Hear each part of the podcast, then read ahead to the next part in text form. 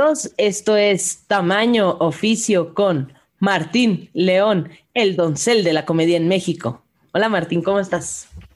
Hola, y yo les introduzco a mi co-host. Ella es la maravillosa, la genial, la muy graciosa, la lesbiana más profesional que yo conozco, Jane. Oh, ya me pusiste más motes, así como que de sentido de, ay, me sentí tan feliz como cuando vi que le agregaban cuatro letras al LGTB más. Exacto, que ya, o sea, ahora que a cada rato ves una nueva bandera y dices, ¿de qué es esa bandera? Y te dicen algo y tú dices, ok. Ok, pero es, ah, bueno, a mí no sé, no sé tú, pero a mí sí me emociona cuando veo como una letrita más. Lo primero que hace es despertar mi curiosidad y decir, ¿por qué la I? Por ejemplo, cuando me tocó la I, dije, ¿qué es la I? No, no, ¿qué es la I? Entonces me puse a buscar y entonces encontré intersexual. Y dije, ¿qué es intersexual? ¿No? Y ya empecé a buscar y dije, oh, qué interesante y qué padre que ya se le dé visibilidad a esas personas que son una minoría de la minoría. Sí, exacto. y que tengan visibilidad. Qué bonito. Entonces, la verdad sí, sí me emociona cuando, cuando veo una letra más en, en el acrónimo. En el acrónimo, exactamente. Pues yo además, además quería felicitarte por el Be Pride, tu show increíble. Gracias. Gente que no fue a verlo se lo perdieron y no saben de qué se perdieron porque estuvo buenísimo. Fue un gran show. Fue en el Teatro de la Ciudad que no me había, o sea, como que yo estaba así como de, ay, bueno, o sea, teatro, pero ya que, ya que estás ahí, ya que ves todo el teatro, ya que ya que escuchas la, la, risa en varios niveles y es como de, oh my God. Exacto. Eh, estuvo muy padre. Y la verdad fue un gran cumpleaños. Y no pude, o sea, estoy súper, no, o sea, ni siquiera sé cómo reaccionar todavía, estoy así como de... ¡Ah! Sí, estuvo muy bonito, la verdad. Pues bueno, deja ahora si te cuento. Voy al súper y veo muchas cosas de arcoíris, ¿no? Muchas marcas que como estamos en el mes Pride, incluyen el, el arco iris, vas en la calle y de pronto ves, por ejemplo, en el registro civil, aquí en la Ciudad de México, tienen una mega, mega, mega bandera, este, arco iris y está muy padre. Y esas cosas sí emocionan mucho, ¿no? Porque hace 20 años no veías ningún arco iris. Hace 20, hace 5. Bueno, entonces, este, pero, pero pues lo que hemos platicado con Patria, con Ofelia, este, y con algunos otros invitados, ¿no? Que a veces es como ese sentimiento de, y sí, incluso vi un meme donde sacan como un muñequito y otro como un perrito que trae como la bandera y entonces el muñequito está pateando al perrito, ¿no? Y dice, ya eh, primero de julio, ¿no? Ya. Las corporaciones en primero de julio. Sí, las este pateando al perrito que representa, ¿no? La que trae la banderita y como que las empresas así de, bueno, gracias. Entonces dije, bueno, hemos platicado con estas personas, nos han dicho cómo funciona, pero ¿cómo puedo encontrar a lo mejor un listado y decidir entonces si lo compro simplemente porque me encantó que trajera la bandera y me encanta que se vea así tan bonito, o digo, no, voy a ser un poco más firme y no le, aunque me pongan el arco iris y me encante cómo se ve esa botella o, o ese logotipo, no lo voy a comprar porque no es tan incluyente como aparenta. Entonces, estuve buscando. Evidentemente, para el 2020 no encontré información y me suena lógico, ¿por qué? Porque pandemia, ¿no? Entonces, es difícil estudiar o hacer investigación cuando todo el mundo está guardado en su casa y más con los trabajadores. Me encontré esta eh, en expansión, me encontré un listado que hicieron, este es del 2018 y tengo otro del 2019. Entonces, del 2018 hicieron un este, HSR Equidad MX dio a conocer un listado donde 69 de un total de 73 empresas obtuvieron el 100% de puntaje que las acredita como empresas líderes en México con el sello de inclusión LGTB+. pues está ahí como una lista y lo que te dicen que es para determinar el puntaje de las compañías se toman en cuenta los siguientes criterios, políticas de no discriminación, equidad de oportunidad de empleo, competencia organizacional LGBT, eh, compromiso público, mercadotecnia, filantropía, atracción de talento, diversidad de proveedores. Entonces me pareció que, que sí está bastante completo, ¿no? O sea, si están buscando que no nada más sea como mercadotecnia, banderitas en el Pride. Sí, exacto, que no sea nada muchas otras cosas como atracción de talento, este, el compromiso público, la eh, competencia organizacional LGTB más, las políticas que hemos platicado aquí en tamaño oficio. Y bueno, de esta lista, eh, algunas de las empresas que ganaron como esta certificación está American Airlines, Cinépolis, Coca-Cola FEMSA, Facebook México, Ford Motor Company, General Electric, Google, Microsoft, PepsiCo México, Petróleos Mexicanos, Uber y Walmart de México. Esa es como una lista. Y bueno, este, si entran a expansión y buscan la lista de las empresas más incluyentes en México, ya viene al final de esta lista que les acabo de leer un link y pueden consultar ya las 69 empresas y de forma más detallada los criterios de evaluación. Mientras tanto, también encontré esta otra lista que la publica Great Place to Work. Este fue del 2019, donde también califican con, sus criterios a las empresas. Y estas eh, mm, mm, mm, vienen listadas, está American Express, Fundación Teletón, Hilton, Infonavit, Nike de México, MetLife, ATT, Taqueda México, eh, es Johnson Son y Matfre México, que son como las que mejor fueron las las mejor calificadas en esto del Great Place to Work.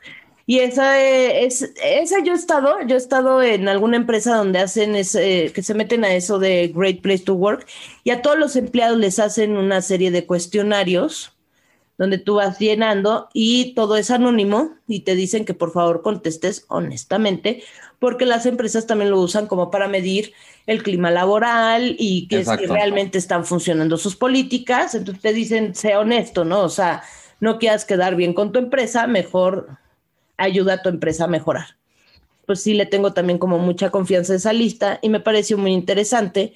Y si te fijas, pues muchas de esas empresas que acabo de leer, son justamente cuando hemos tenido nuestras marchas presenciales que van y, este, digamos que desfilan con nosotros, ¿no? O marchan con nosotros.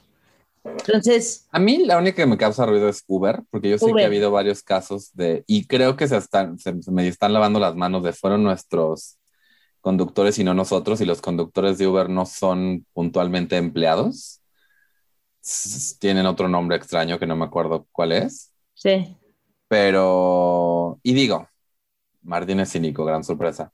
Pero sí, o sea, es bueno checar. Y también, gente, es bueno buscar artistas independientes LGBTQ que también venden muchas cosas muy bonitas en cuanto a playeras, en cuanto a llaveros, tazas, banderas. Entonces también, así como pueden ir al súper y comprarse su, eh, su Pepsi LGBT, pues también chequen qué artistas hay cercanos a ustedes. Eh, y apoyen. Locales, hasta eso, ni, o sea, artistas locales, porque luego esos necesitan el apoyo económico mucho más que una transnacional. Exactamente, totalmente de acuerdo. Y sí, yo también tengo mis dudas con, con Uber. O sea, no dudo que tenga como unas políticas, porque justo apenas hoy una amiga, como, que se está haciendo viral una publicación de alguien que dijo, miren, me tocó una chofer trans en Uber, ¿no? Y hasta sube la foto de, la chica y dice, no, y bien padre, y la chica como muy feliz que está en Uber y platica la historia. Curiosamente, justo ahora, ¿no? Nos hizo viral hace tres meses, o sea, se hizo viral ahorita en el Pride. Pero, Eso es una activación de redes sociales. Exacto, pero, pero, como Martín bien lo dice, Pues sí, pero no te puedes deslindar de decir, híjole, te dio un mal servicio o fue grosero o lo que haya sido, pero no es mi empleado, o sea, yo nomás, es un usuario como tú. Sí, yo no puedo controlarlo. Puedo responder por él. Entonces, pues no, o sea, realmente te tienes que hacer, o sea, si, si vas a poner en tu mapita, aparece el arco iris cuando va caminando el cochecito, pues también tienes que entrenar a ese chofercito del cochecito que va dejando la bandera, diciéndole, no puedes, o sea, lo entrenas o le das un curso o una plática o haces algo y si alguien lo reporta, entonces tienes que tomar acciones. ¿Por qué? Porque entonces no estás tomando toda la responsabilidad que Exacto. deberías. Exacto. ¿No? Digo, Uber es un tema mucho más amplio, pero sí también es bueno ver que tantas empresas están tomando en serio este rollo de inclusión y diversidad y que se están tomando métricas para ver que se esté incluyendo a personas diversas y no solamente en el, lado de sexualidad. Es algo que hablamos cuando estuvo Feli aquí, que hemos hablado con las personas, pero pues una empresa diversa es una empresa que tiene más mentes para solucionar problemas. Entonces, eh, al final de cuentas, todos ganamos. Exactamente. Entonces, bueno, eso es lo que yo traigo a la mesa el día de hoy y fue lo que me puse a investigar así de, de verdad, estuve buscando dónde encuentro una lista. Quiero saber. está padre porque como dices, mucha gente dice, ah, pues tiene un arco iris, seguramente son inclusivos o mínimo están intentando ser inclusivos. Y sí, es muy fácil ponerte en este rollo cínico de, ay, las empresas no quieren dinero. Y pues sí, pero las empresas quieren dinero todo el año, no nada más en junio. Exactamente.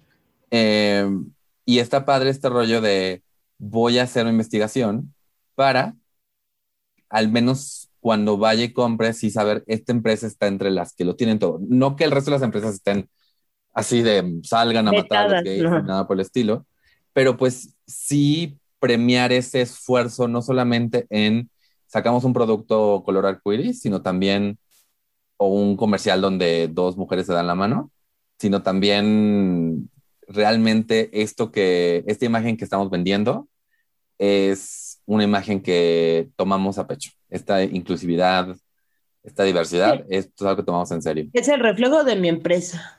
Exacto. Entonces, este, y sí, como dices, o sea, no necesariamente voy a comprar solamente el jabón que en este mes traiga arco iris y luego no vuelvo a comprar jabón, ¿no? Pero por lo menos sé cuál es la empresa que está como comprometida con, con la comunidad.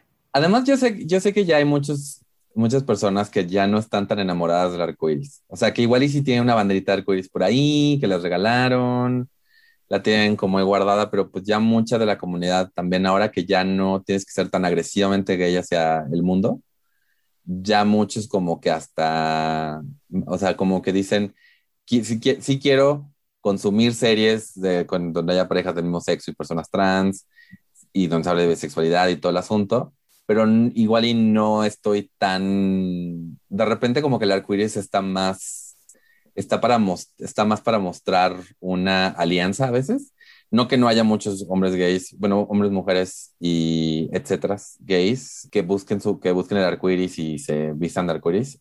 Tú traías el otro día una, una playera Vans de arcoíris muy bonita. Sí. Y yo tengo una, una, una taza de un podcast que se llama La Lenchería honestamente no, es muy incluyente, solo tienen dos lesbianas, pero. pero sí, o sea, arriba el arco iris, eso es lo que voy. Ahora yo tengo fondo de arco iris, que no lo pueden ver porque estamos en. Y Jane tampoco lo puede ver porque está, está atrás de mí, pero pues ella está. Y sí le alcancé a ver que se asoma como. Ah". Me gusta porque la gente como que va poquito viendo así, ¿qué está atrás de él? Y ya es como de, ah, es la bandera arco iris. Exacto. Ya me pregunta, ¿estás en Cusco? No. Pues yo tengo un, acá atrás de mí, tengo un cartel de la marcha del Bicentenario. Y tiene su, su este, detalle de arcoiris abajo. Tiene su detalle de arcoiris y aparte es una mujer trans. Pero bueno, ¿tú qué nos traes, Martín? Yo traigo una, noticia desde España, eh, donde dos maestros de primaria, Manuel Ortega y Borja Velázquez, de la Escuela Primaria Virgen de Sacedón, acudieron a impartir clases en falda para combatir los estereotipos, la homofobia y la discriminación. Esta noticia la estoy leyendo, by the way, de Soy de Homosensual. Así como para mostrarle a sus alumnos que la ropa no tiene género ni orientación sexual. Aquí, esto es de mayo de este año, y al ser entrevistados, pues lo que pasa es que ellos vieron a, a, un estudiante que lanzó insultos homofóbicos a otro que traía una sudadera con dibujos de manga y la víctima pues se quitó la sudadera como con pena y el docente dijo, no, o sea, no, pues, no tendrá por qué haber, no, no tendrías por qué estar juzgando a alguien por su ropa, uno, y no tendrías por qué estar aventando insultos homofóbicos a alguien por su ropa.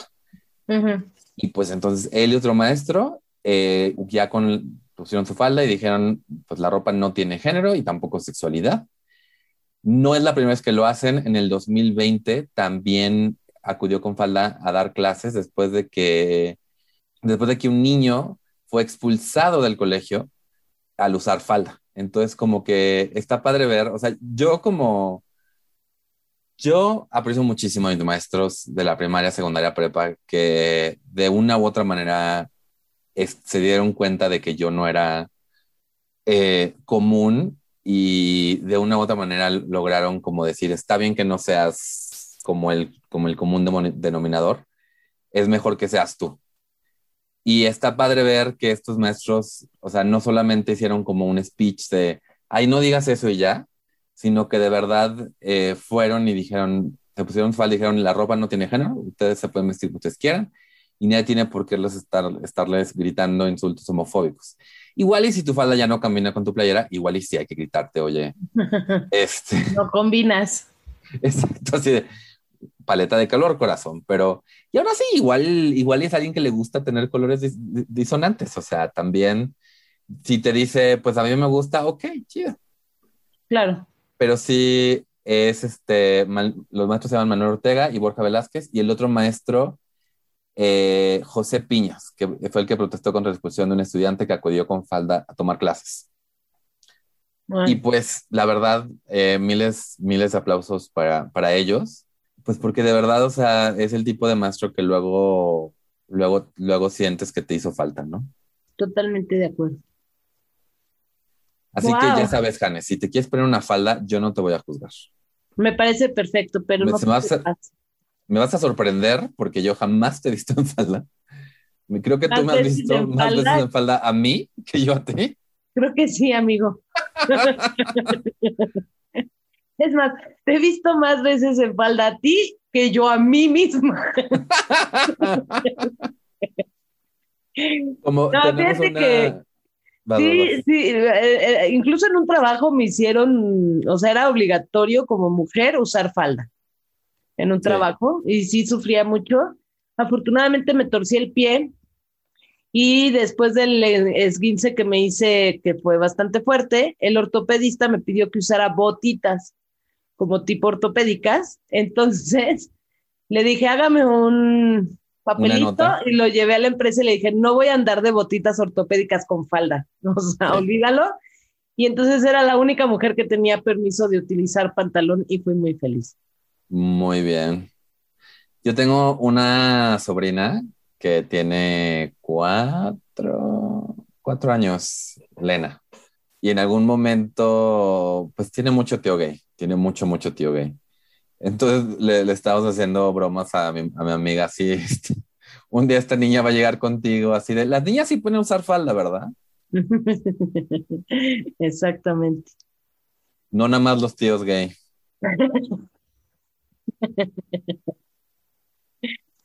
sí lo pues podemos hacer. Muy bien. Oye, pues este, y queda como muy ad hoc, ¿no? Con nuestra invitada de, de esta. De hoy. De, ajá, de hoy. Porque. Por favor, preséntala. La, la presentó. Ella es Marta. Me llamó mucho la atención. Es flautista. Es que me llamó como que pensaba que cuando eres músico, eres músico pero después lo pensé y dije, sí, claro, te tienes que especializar en algún instrumento, no vas a tocar todos, entonces ella es flautista, pero se dedica, o lo que realmente hace es maestra de kinder y hasta secundaria. Mis respetos, o sea, sí. secundaria. Yo con una sobrina estoy con más que suficiente. Bueno, más sobrinas. Tengo más sobrinas, pero con una sobrina en la misma ciudad que yo, tengo más que suficiente. Exactamente. Vamos a escucharla.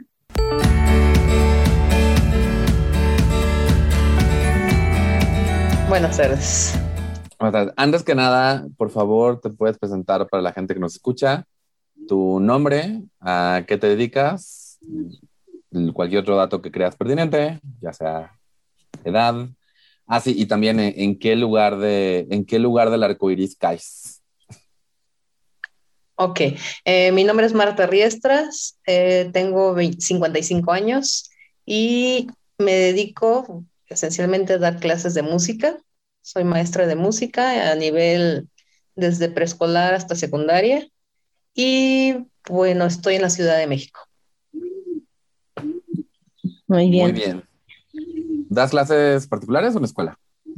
En escuela, en una escuela privada, particular. He dado también clases particulares, alumnos eh, que van, ya sean niños o alumnos que desean, chicos o jóvenes que quieren entrar a la, a la escuela, a la facultad de música. Me ha tocado. Yo estudié, soy flautista, flauta barroca, y alumnos que, quieran entrar, o incluso niños que quieran entrar al conservatorio para, para, el, para prepararlos al examen. Vale, qué padre. Sí, sí, sí. Y cuéntanos, Marta, ¿cómo, cómo llegaste, o sea, de flautista a maestra de música? De hecho, empecé dando clases de música. Bueno, yo creo que empecé desde la secundaria, que me gustó muchísimo tocar flauta. Entonces, pues desde ahí creo que estudié, estudié, practicaba, practicaba y no soltaba para para deleite de mi mamá, no, pues, no soltaba la flauta de la secundaria, te imaginarás. Entonces, pues empecé a estudiar.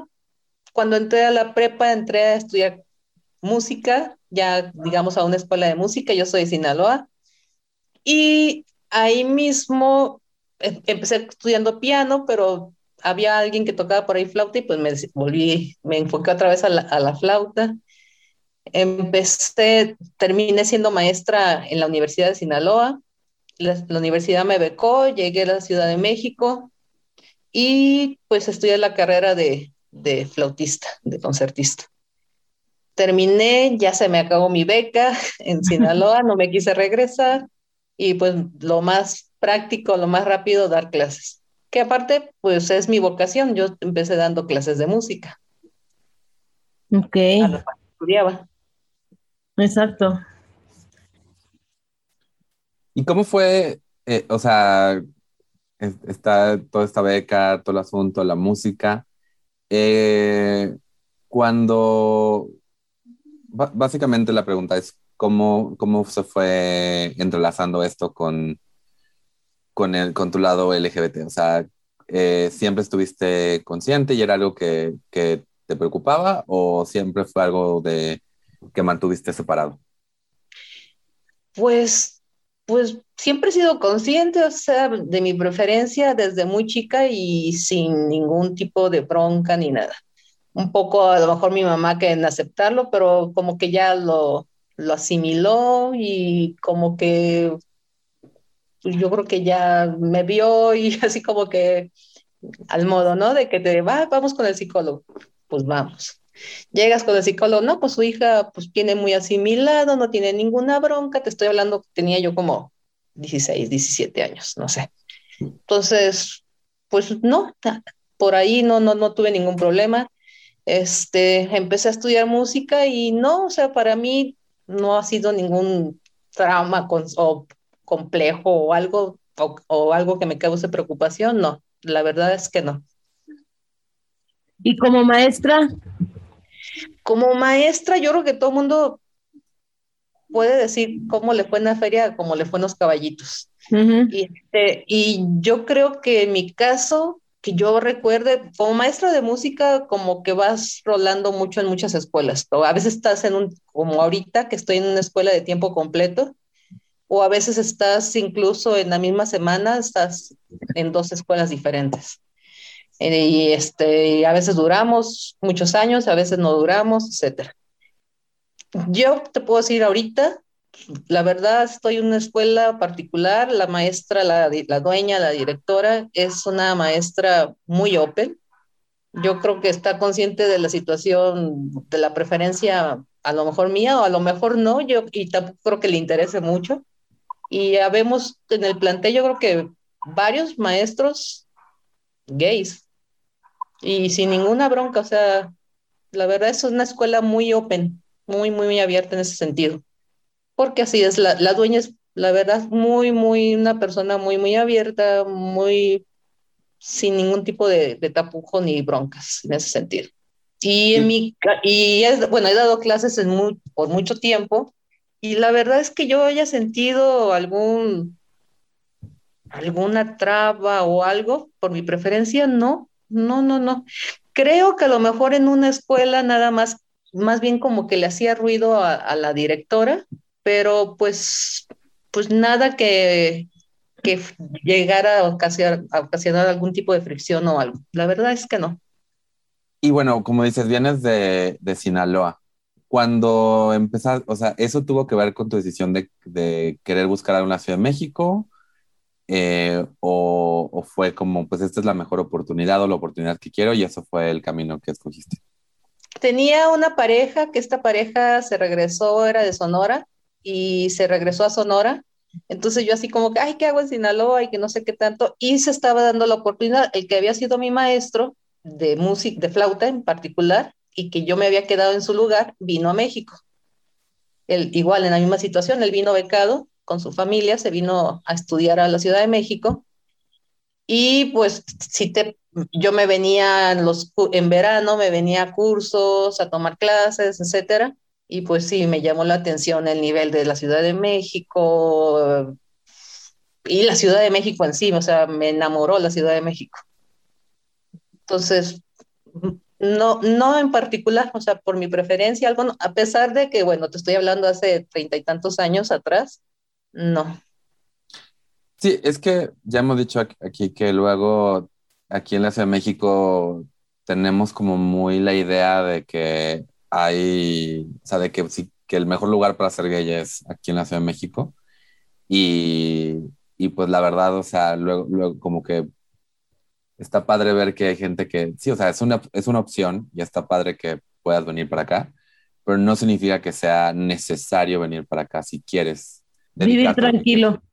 Sí, sí, o sea, si me preguntas, yo viví el, trauma de, ciudad chica, infierno grande o algo así, no. Y no sé si fue porque, te digo, a mí mi, mi aceptación, entre comillas, al mundo gay es así como que, digamos, hablando como en forma de pleonasmo, iba a las tortillas, literal, iba a las tortillas y así como que, ay, qué raro, me gustan las mujeres ay, pero es que a las mujeres que les gustan las mujeres son lesbianas. Ah, soy lesbiana. Ah, ok, soy lesbiana.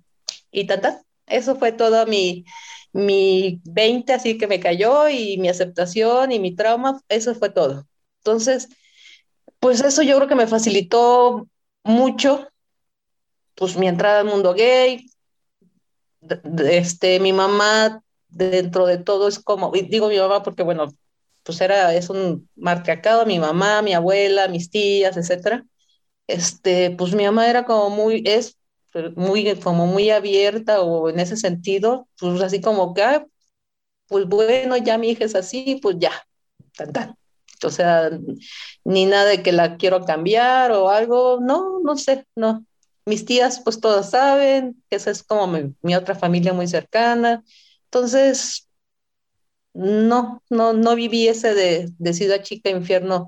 Y bueno, me salí muy joven también de la ciudad de, de Culiacán, me salí a los 20 años, entonces tampoco me tocó vivir ese, ese, ese momento, ¿no? O sea, de, que no sé qué hubiera pasado si ya empezara a estar ahí profesionalmente y pues a relacionarme con más mujeres o algo así. No, no, no sé qué hubiera pasado, ¿no? No sé cómo lo hubiera vivido o me hubiera tocado. Pero aparte, bueno, es algo que yo he estado observando mucho en, en este podcast y es como si tú llegas a un lugar y, traes esa seguridad y esa tranquilidad, como que la misma gente a tu alrededor no es tan, tan hostil, vaya, o sea, o, no es hostil, pues es como más, este, ah, pues como ya vieron que tú te aceptas, como que no hacen el ay, molestar o, el... Y como que no hay espacio para que entre. Exactamente. Sí, sí, no, yo creo que pues no, no hay, o sea, si me dijeras en una escuela me van a molestar, por eso pues, para mí es más fácil salirme de esa escuela que ponerme en conflicto o algo así. Nunca me ha tocado. La verdad es que jamás me ha tocado. Y la vida en la Ciudad de México, yo creo que la viví, la he estado viviendo igual como lo hubiera vivido en Sinaloa, o sea, haciendo una ciudad más chica, con las restricciones que tiene una ciudad más chica, o sea, no, no había, me acuerdo que yo en vacaciones, este, conocí amigos gays, amigas gays, y con ellos me relacionaba de, pero era mucho más este, de fiestas un poco clandestinas que ellos organizaban, reuniones, pero pues tenía su encanto, era parte del encanto, ¿no? Yo venía a la Ciudad de México, iba a antros, iba a la ciudad, a Sinaloa, iba a mi tierra natal, e iba con amigos, iba a reuniones, iba a fiestas que a veces mis mismos amigos organizaban, o sea, fiestas donde entraban 200, 300 gentes, este, y, vistas como, como, como negocio, ¿no? En parte para ellos y vistos también como para, pues, para relacionarse. Entonces era ah. un doble encanto. Y fíjate, es eso que siempre, bueno, como que también Martín y yo hemos aprendido, porque lo digo Martín porque pues, lo ha mencionado Martín, que de pronto pensamos que en la Ciudad de México, o sea, como que pensamos que fuera de la Ciudad de México todo es homofobia, ¿no? o algo así. Y no hemos tenido como esa grata, es, esas gratas conversaciones ya con Ángel en Chihuahua y así, y que, es muy, o sea, es muy diferente a lo que nosotros pensábamos. O sea, es creo que la vida tan parecida aquí en la Ciudad de México como fuera de la Ciudad de México para alguien LGTB más tiene sus encantos diferentes. O sea, yo me acuerdo que era, pues iba a Sinaloa, pues a ver así con ansia, ¿no? A mis amigos, bueno, mi familia, luego mis amigos, y así como que, ¿y a dónde vamos a ir ahora? ¿Y qué hay nuevo? Y este, y ay, que abrieron un antro, ay, pues vamos al antro. Y así como que, ay, qué padre el antro, o sea, como que lo, ir viendo desde lejos los avances que se iban dando, que se iban dando en Culiacán, ¿no? Así como que, ay, qué padre, ahora hay esto.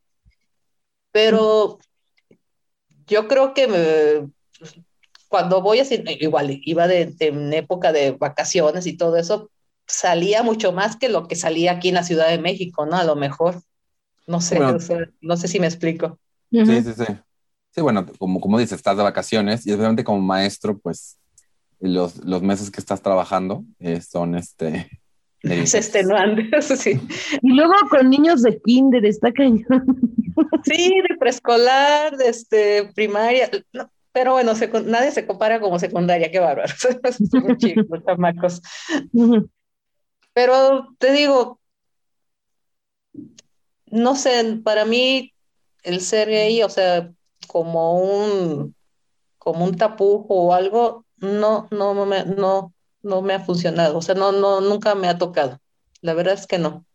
Igual en el ámbito que me muevo, pues no, a lo mejor no se presta para eso. Sí. o, a lo mejor yo creo que no me ha tocado y no, no sé, nunca me ha tocado vivirlo. Justo, eso sería mi pregunta, o sea, eh, en el tiempo que llevas trabajando, ¿has visto que, o sea, podido apreciar que hay más aceptación? ¿Sientes que no ha cambiado el tiempo que estás? ¿O sientes que porque obviamente tú estás en un lugar donde pues lidias con padres de familia, lidias con, con diferentes personas. Igual y no es tanto, eh, o al menos, corrígeme si estoy mal, creo que ese, ese rollo de poder ver los avances afuera, eh, o sea, de leyes y todo el asunto, a ti nada más, o sea, para ti nada más, significa que ahora tienes a niños que igual vienen eh, con, con, una mentalidad distinta. No sabría decirte, o sea, siento que que este, por ejemplo, este, tengo una segunda carrera, soy socióloga también. Ok. Este, y ahorita en secundaria estoy dando una clase que se llama tutoría. Ok.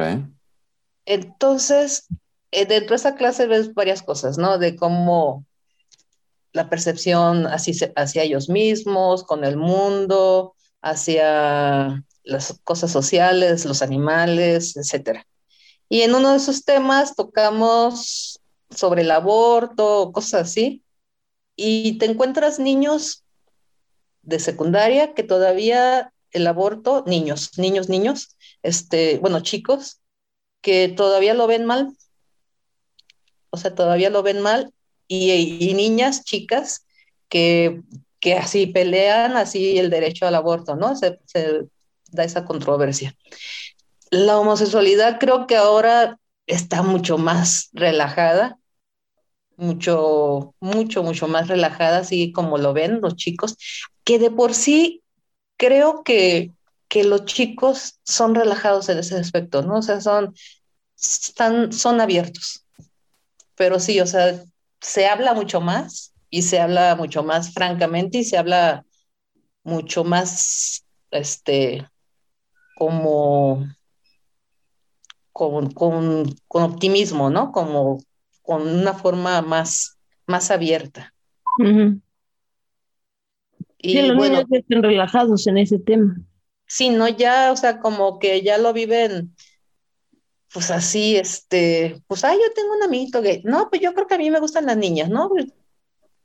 En ese sentido. No, pues yo creo que, que yo sí, que no sé qué tanto. Entonces, como que ya desde más temprano lo ven más natural, si es que tienen esa preferencia. Eso está padre. sí, está padre. Incluso en un ejercicio que les puse, una alumna de primero de secundaria sí me dijo, no, me dices que yo para más grande, este, pues yo quiero conocer más niñas y yo quiero este, este, relacionarme así. Y entonces a mí yo, yo así, ¡ay! Escandalizada fuiste tú. No, pues más bien yo creo que es una niña que, que, conozco como desde cuarto de primaria, algo así. Y, yo así como que, ay, jamás lo había pensado. o sea, lo había supuesto desde niña. Y pues me llamó la, la, atención, ¿no? Y aparte es una niña así súper seria y todo. Entonces así como que, ay, pues qué padre que me tuvo la confianza. Y, y que lo tenga tan claro, ¿no? Tan, a tan temprana edad. Sí, claro. Eh, pero sí, es muy bueno, bueno, de no, cada quien sale del closet cuando, cuando quiere, cuando puede, pero sí está padre ver que no solamente que está consciente, sino que además está en un lugar donde no tiene nadie que le diga, no, eso no. bueno, Dios, sí, quién sabe, así como que, bueno, bueno no sé cómo lo vivo en su casa, pero pues ya que ella, ella, ella lo tenga tan claro, pues que se me hizo muy padre, ¿no?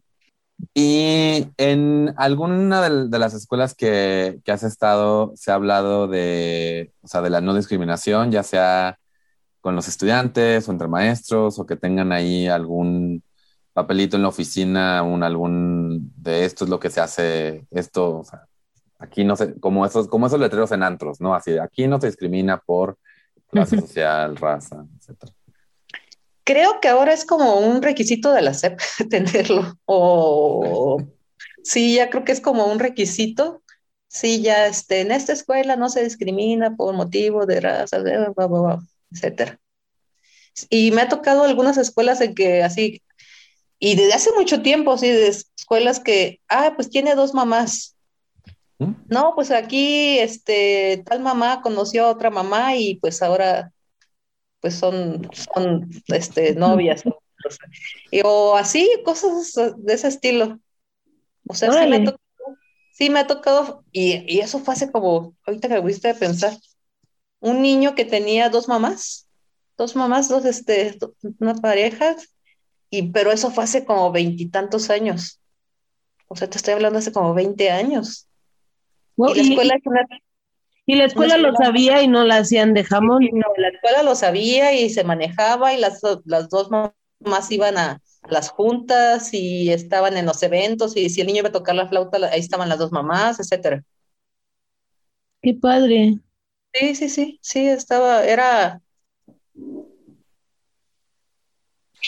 Está súper padre que, que, hayas tenido estas escuelas donde se vuelve un lugar como seguro, ¿no? O sea, no, porque hay, obviamente sí hay otras eh, familias que no han tenido la misma experiencia.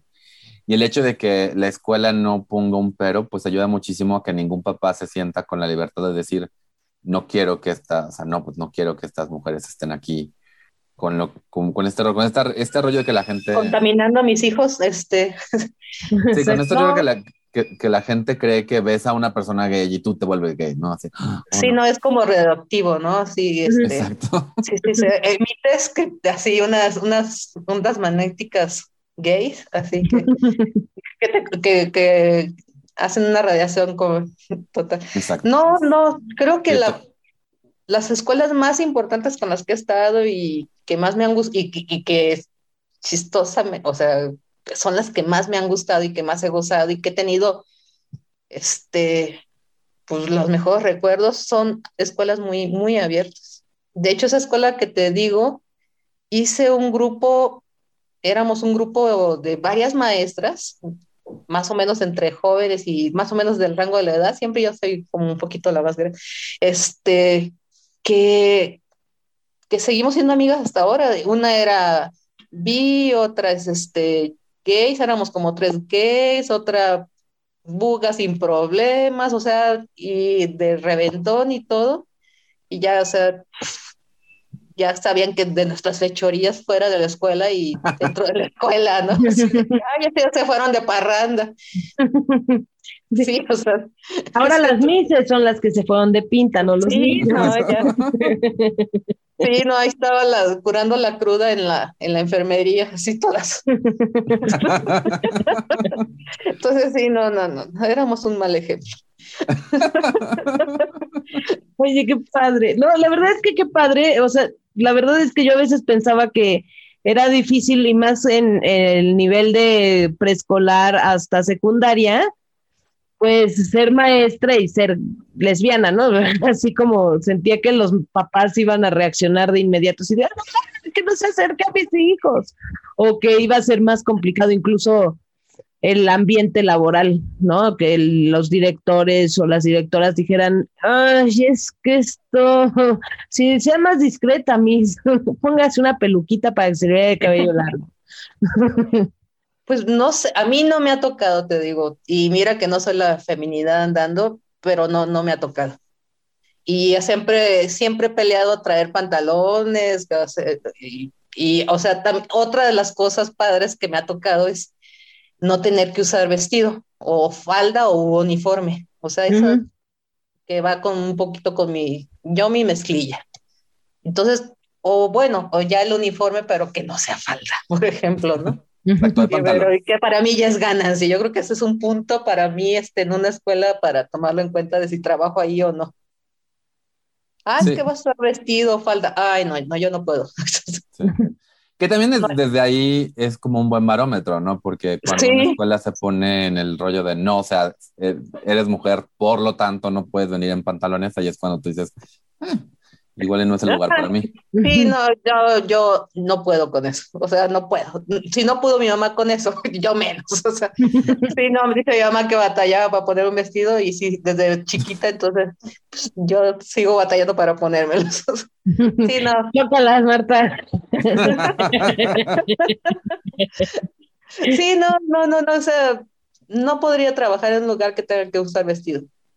Y, y, me lo capoteo un poco, no, pues es que hoy estoy dando clases en preescolar, tengo que saltar, correr, brincar, etcétera, pues no puedo, o sea. Sí, o sea, no, no es, a los niños, aunque a las niñas sí las ponen en vestido, y, o sea, la verdad es que los niños chiquitos no. Sí, la clase no, se presta para que estén sentaditos y eso, sino que igual exijo, no, oiga, va a ser mi clase, pues que vengan en pants o algo así, ¿no? Que no estén con su uniforme, porque pues van a andar en el suelo, en todos lados.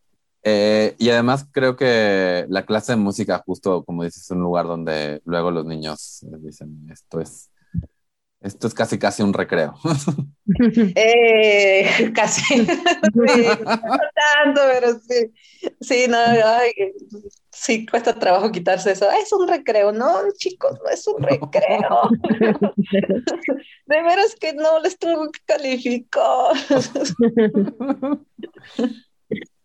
Y, eh, pero yo también es lo, lo, padre, ¿no? Creo que cuando, como, cuando nos sentimos cómodos de expresarnos bien, o sea, o sea bueno, no, no es eso, no, nadie te está diciendo tienes que traer un vestido o tienes que presentarte de cierta manera, te puedes enfocar nada más en tu trabajo y no en estas presiones de quien sea que te quiere, te quiere viéndote de alguna manera. Sí, bueno, pues yo entiendo algunas escuelas que sí tienes que ir de cierta lo entiendo, pero no, pues no puedo comulgar con ello, ¿no? O sea, no, no, no me siento cómoda. O sea, sí he trabajado en escuelas que tienes que andar este, de zapatilla o tantito tacón y, este, y, y un traje sastre. Sí lo, sí lo he hecho, pero sí reclamo, ¿no? O sea, es que sabes que para mí es muy incómodo. Y pues ni modo, a veces sí lo he tenido que acatar mientras sea pantalón. claro. Sí, está bien, me pongo el traje sastre con pantalón, no voy a usar falda, gente. Sí, bueno, yo creo que hasta ya las escuelas, ya esas incluso anacrónico, ¿no? Estar con falda o algo así, ya, yo creo que ya, no, bueno, no sé, yo creo que ya no, ya no existe. Yo, yo, o sea, supongo que aún hay, existirían las escuelas donde el uniforme aún no lo ponen como unisex. La verdad es que ha sido padre ver este rollo de no solamente de que a las niñas nadie les hace pero porque traigan falda, porque traigan pantalón, pero también que si un niño de un día dice, pues me voy a poner una falda, pues como que ya hay más escuelas que dicen, bueno, va.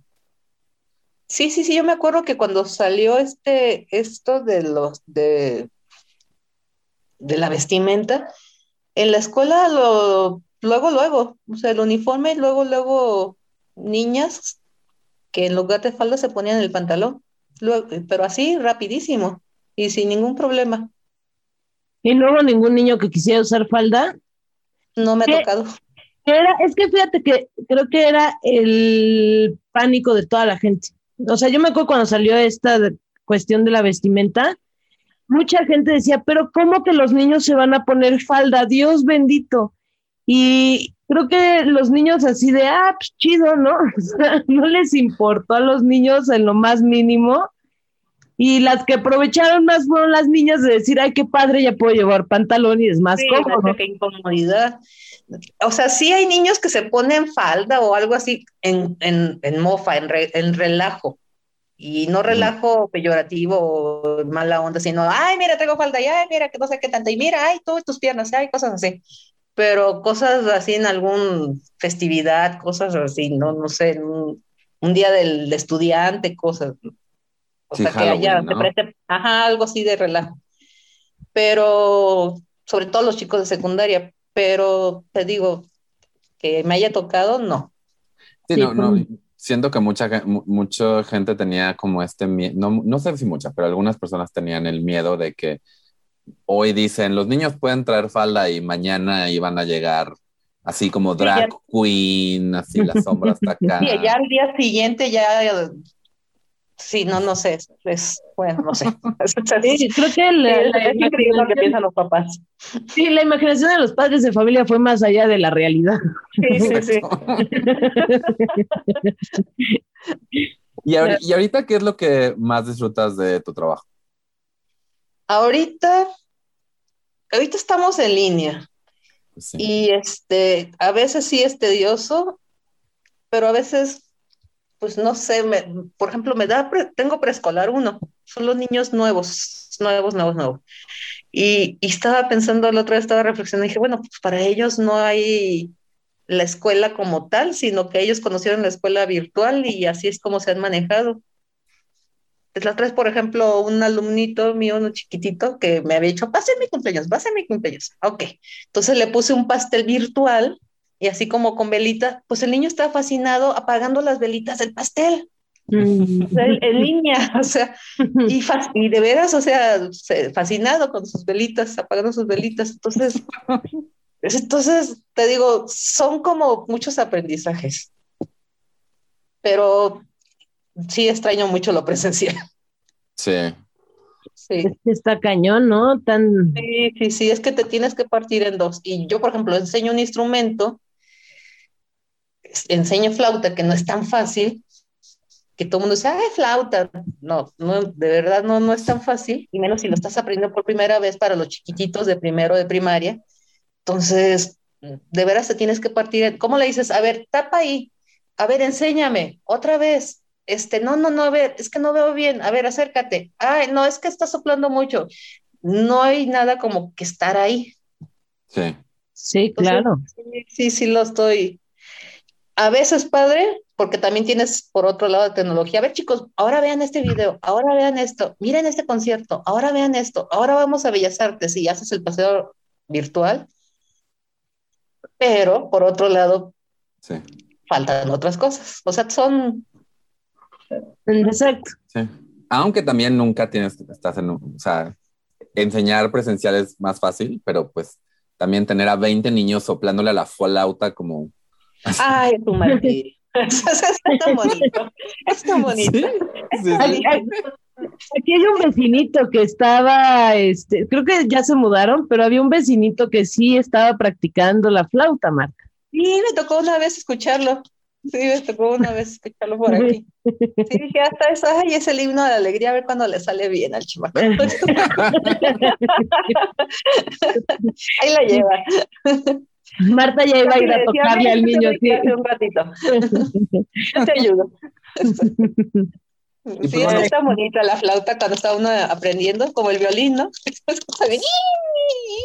Sí, yo, yo, yo tocaba, el, yo, yo, yo, empecé a aprender el violín porque realmente nunca lo terminé de aprender. Y, es, y en el momento que sacaba el violín, mi gato salía corriendo de mi cuarto. Ay, por Dios. Así de, no. Ya sé. No, ahí viene, no. Ahí viene Toby. Exacto. tu gato pensaba que era que el violín había sido un gato anteriormente. Era todavía de tripas de, de, gato. De, gato. ¿no? Las cuerdas todavía. Pues bueno, para, para mí, eh, mi última pregunta ya para, para, para cerrar. Yo, yo te preguntaría eh, si, no sé si has tenido esa plática con alguien ya, pero si una persona LGBT te diría, me quiero, eh, quiero entrar a tu campo, ¿cuál sería el consejo que le darías? No, no sé qué decirte, o sea. Sí. Digo, puede ser exactamente lo mismo que le dirías a alguien no LGBT. Ajá, e, a eso es lo que voy. Es lo mismo, o sea, pues, si vas a entrar, como, si, o sea, parece que no, pero la vocación de maestro es como muy fuerte y, sí, tienes que tener como que ciertas, ciertas virtudes, digamos, porque si no, la verdad no es fácil, no está tan bien pagado, pero, pero pues tiene otras cosas padres.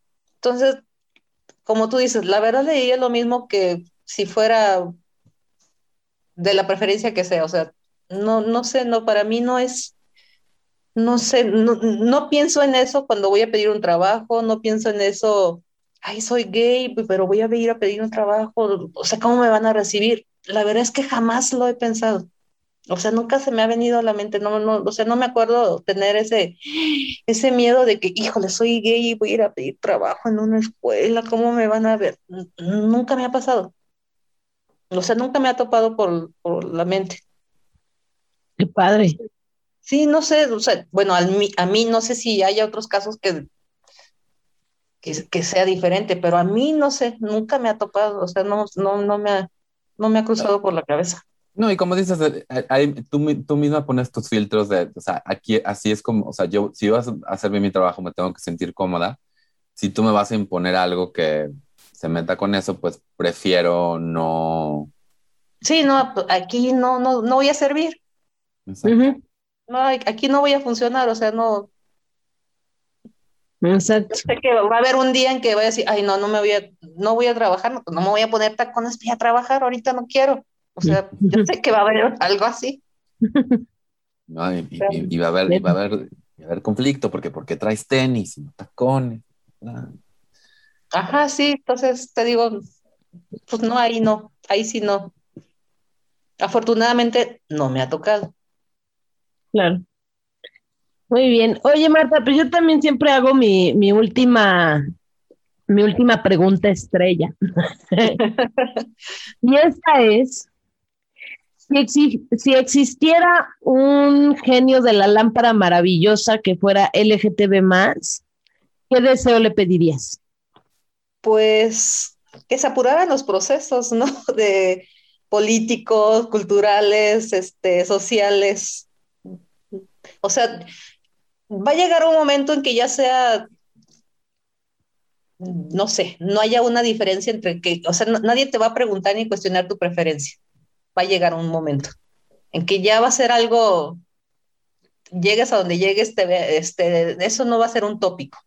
Pero ya se apuren, ya que sea más rápido, ya que llegue, hombre. ya, o sea, es como perder mucho energía en algo que, que, ya, o sea, que para mi gusto, que bueno, que yo siento que no debía interesar, no, no sé, no debía incumbir para, ya sea que para trabajar, para ser feliz, para estar con una, formar una familia, para, para mil cosas, ¿no? Exacto. Totalmente de acuerdo.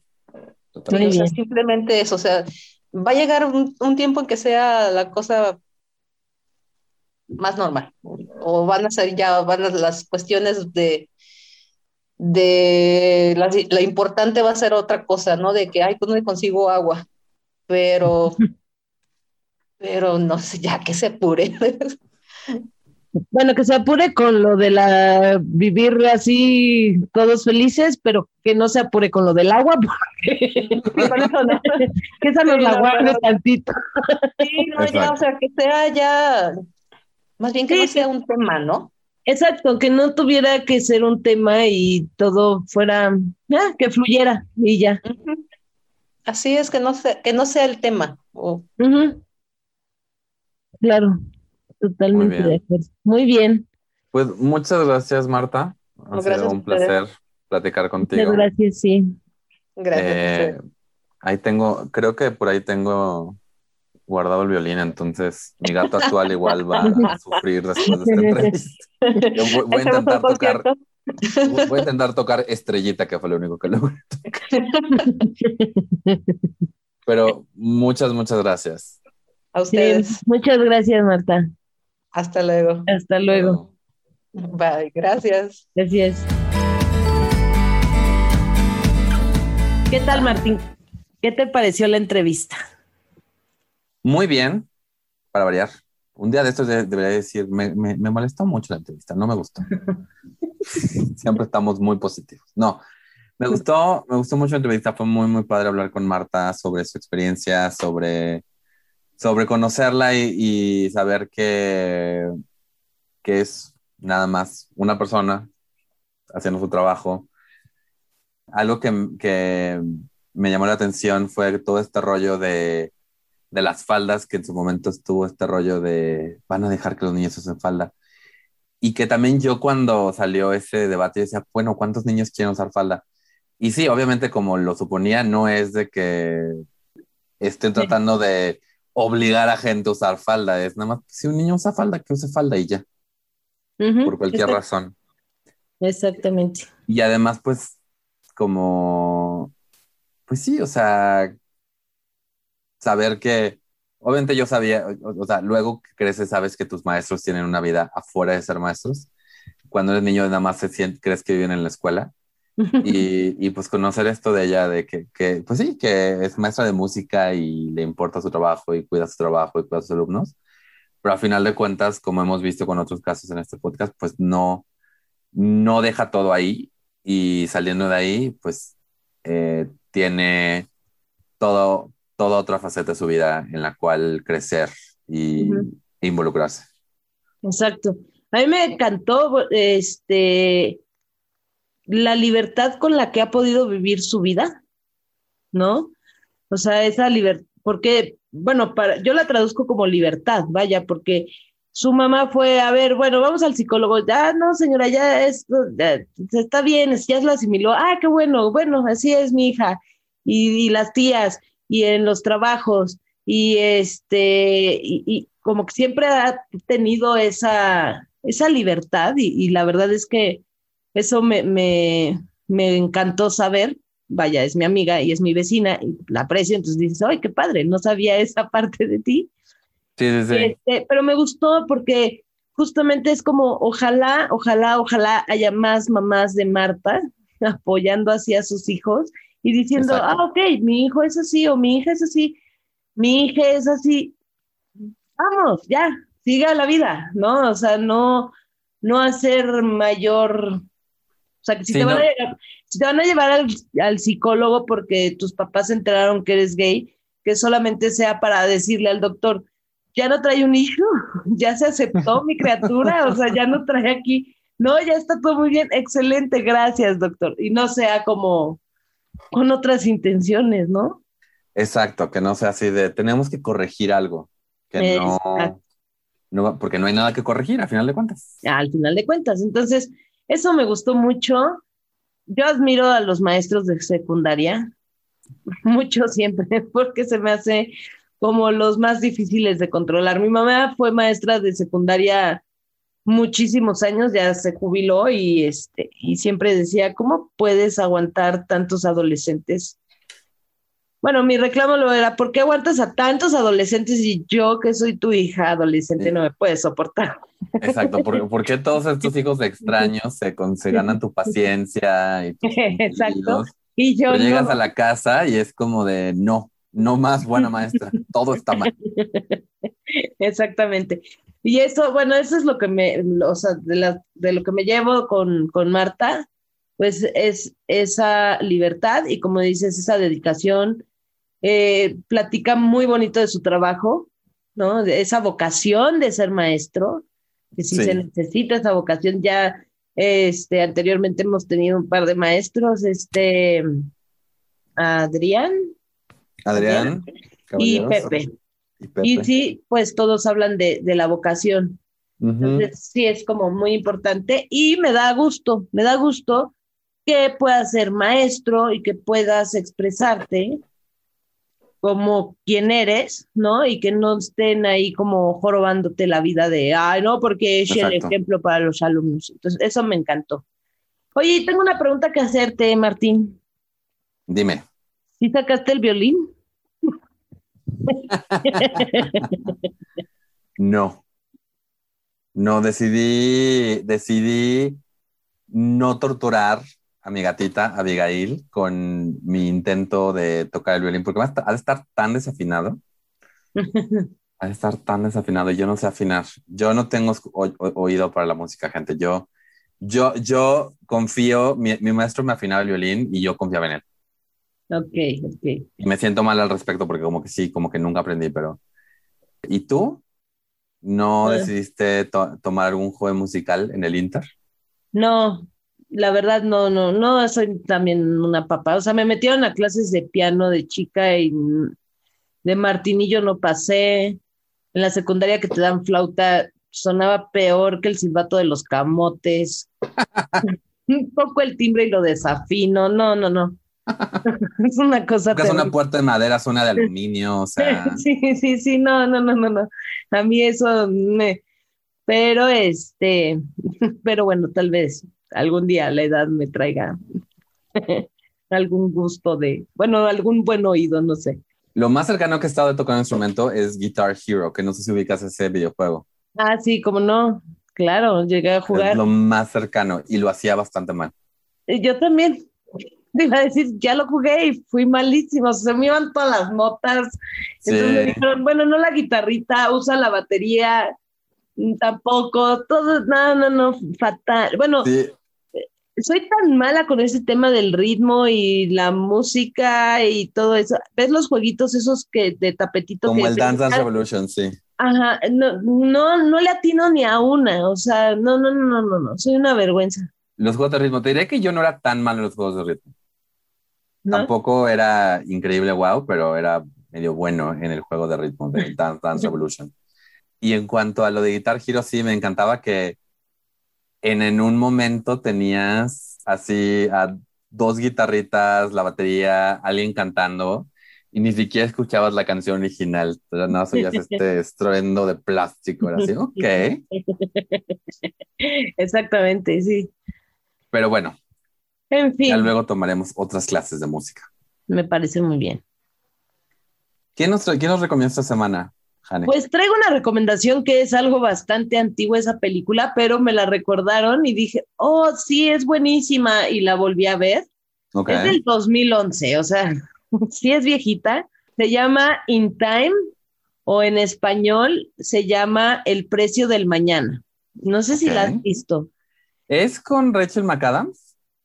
Ay, es que los nombres de la gente, pero. Dime, de qué se trata. Es, de, es con, ah, espérate, eh, Amanda Seyfried, okay. Justin Timberlake. Ah, no, entonces no es la que estaba pensando. Se trata que el, el dinero o con lo que pagas ya no es dinero, más bien. Pagas con tiempo de vida. De hecho, el intro lo puedo decir y no hago ningún spoiler. Los humanos descubren una fórmula maravillosa o algo de tecnología y cuando llegas a tus 25 años, dejas de envejecer. Ok. Siempre te vas a ver, entonces todo el mundo se ve de 25 años en la película y pueden tener hijos que también se ven de 25, porque ese es como tu tope. Dejas de envejecer, pero a partir de ese momento en que tú cumples 25 años, te dan como un crédito de tiempo que lo traen aquí en el brazo. Ok. Y entonces ese crédito de tiempo te dicen, tienes tantas horas. Y entonces cuando trabajas, este, ganas, en lugar de que te depositen dinero, te depositan tiempo. Y eso te hace prácticamente, o sea, los millonarios son inmortales. Básicamente, sí. Básicamente, ¿no? O sea, Slim, de acuerdo a esa película, nunca moriría porque tendría mucho, mucho, mucho tiempo acumulado y tú tienes que estar como, pero si vas, por ejemplo, y dices, ah, voy a comprar cigarros, en lugar de que te cueste 70 pesos la cajetilla, te cuesta media hora de vida, ¿no? Una hora. Exacto. y entonces, este, a mí me, cuando la vi, me gustó muchísimo, muchísimo. Es, es como de mucha acción, obviamente ciencia ficción, etc. y te mantiene como, oh, no, oh, no. Está muy, muy, muy entretenida. Entonces, se las recomiendo porque además como que si al final quieres ponerte un poco filósofo y así, te puedes dar cuenta que realmente, aunque pagamos, bueno, yo llegué a mí así de, oye, aunque paguemos con dinero, para conseguir ese dinero invertimos tiempo. Exacto, sí. De vida. Literal. Entonces, este, Sí, bueno, a mí me hizo pensar mucho y más cuando vi que pagaban así el café, los cigarros y obviamente pues lo que te costaba en tiempo y que luego lees así de por cada cigarro que fumas te estás descontando no sé cuánto tiempo, no sé, se me hizo así como me viaje mucho. Sí, sí, sí, sí.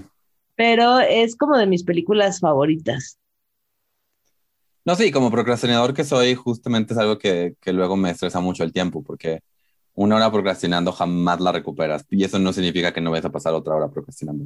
Exactamente. Este, Pero vela y vas a decir, creo que tengo que aprovechar al máximo mi tiempo. Mira, o sea, créeme que he tenido esa, ese, eh, debería aprovechar al máximo mi tiempo tantas veces. De hecho, ese pensamiento lo haces mientras estás procrastinando. ¿No? A mí me pasa, a mí me pasa, por eso los... Literal. Así voy a procrastinar pensando cómo no debería de procrastinar. Sí, exacto. ¿Y tú qué nos traes de recomendación? Yo vi el especial de comedia de Bo Burnham en Netflix que se llama Inside. Bo Burnham es un chico que nació en el, bueno, no nació en internet, pero se hizo como comediante en el internet, en YouTube, hace años, cuando YouTube no es lo que es en día, hace como 10, 12 años, él está empezando en, en, YouTube, haciendo canciones cómicas, y de ahí pasó a hacer una mezcla rara entre música cómica y stand-up.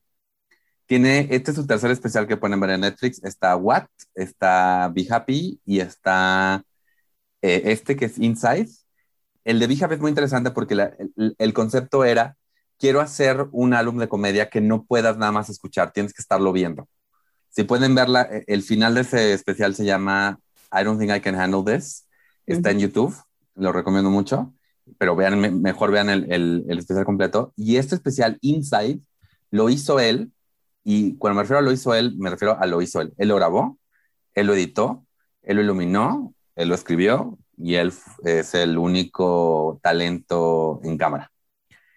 Y lo hice, tardó un año, básicamente fue durante toda mi procrastinación en la pandemia, él hizo todo lo contrario, hizo un especial de comedia.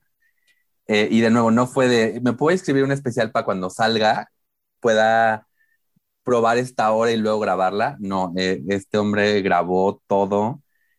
Eh, es un especial súper padre. Si, si quieren darse una probadita, en YouTube está una de las canciones que se llama Welcome to the Internet que es básicamente una canción de villano de Disney si el villano fuera el Internet.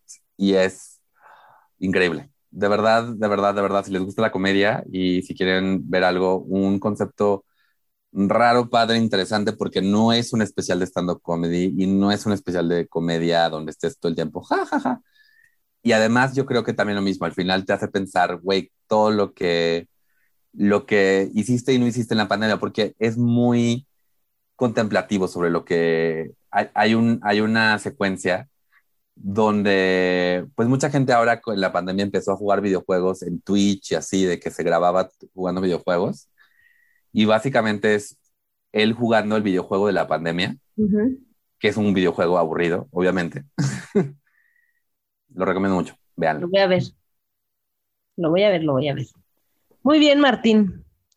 ¿Shows ya no tienes ahorita programados? El 24 de junio eh, voy a estar en el Foro Milán Teatro Lucerna, que ahí es un ciclo de stand-up LGBT. Empieza hoy, 10 eh, de junio, con Nicho, Ray, Katia y Kikis, y Elisa. Y Elisa Sonrisas. Sonrisas, si no me equivoco. Y luego el siguiente, la siguiente fecha eh, vienen otros y luego ya la última voy yo con otros comediantes. Entonces chequen para, creo que la fecha de hoy está casi llena en las dos funciones, 6 y 8 de la tarde. Entonces, chequen. Si no, las, las otras funciones también ya no tienen tantos boletos. Entonces, este, chequen. Corran por sus boletos. ¿También están en Ticketmaster? Ticketmaster, True Colors. Jueves del 2 por 1 Sí, según yo sé, jueves 2 por 1 Y además, si van a la taquilla del teatro, pueden comprar, o sea, hay bono para las tres fechas si aún alcanzan las tres fechas y si no va a haber bono para las dos fechas que quedan, entonces. Pues córranle, gente. Exacto. Eh, también síganos en redes sociales, Tamaño Oficio, Twitter y Facebook. Eh, si conocen a alguien que quieren que entrevistemos para Tamaño Oficio, por favor, recomiéndenlo. Y si, y si, tienen, y si ustedes quieren salir en Tamaño Oficio, por favor, díganos. Claro, contáctenos, nos mandan un inbox y con todo gusto los, los contactamos. Les haremos un casting. Exacto. y pues recuerden que pueden seguir a Mónica en Comedia con H en todas las redes sociales. Y a Martín León como Minton Arel en todas las redes sociales. Ya habiendo dicho eso, eh, gracias por asistir a otra junta que pudo hacer un mail. Saludos cordiales. Vámonos que aquí espantan. Ah!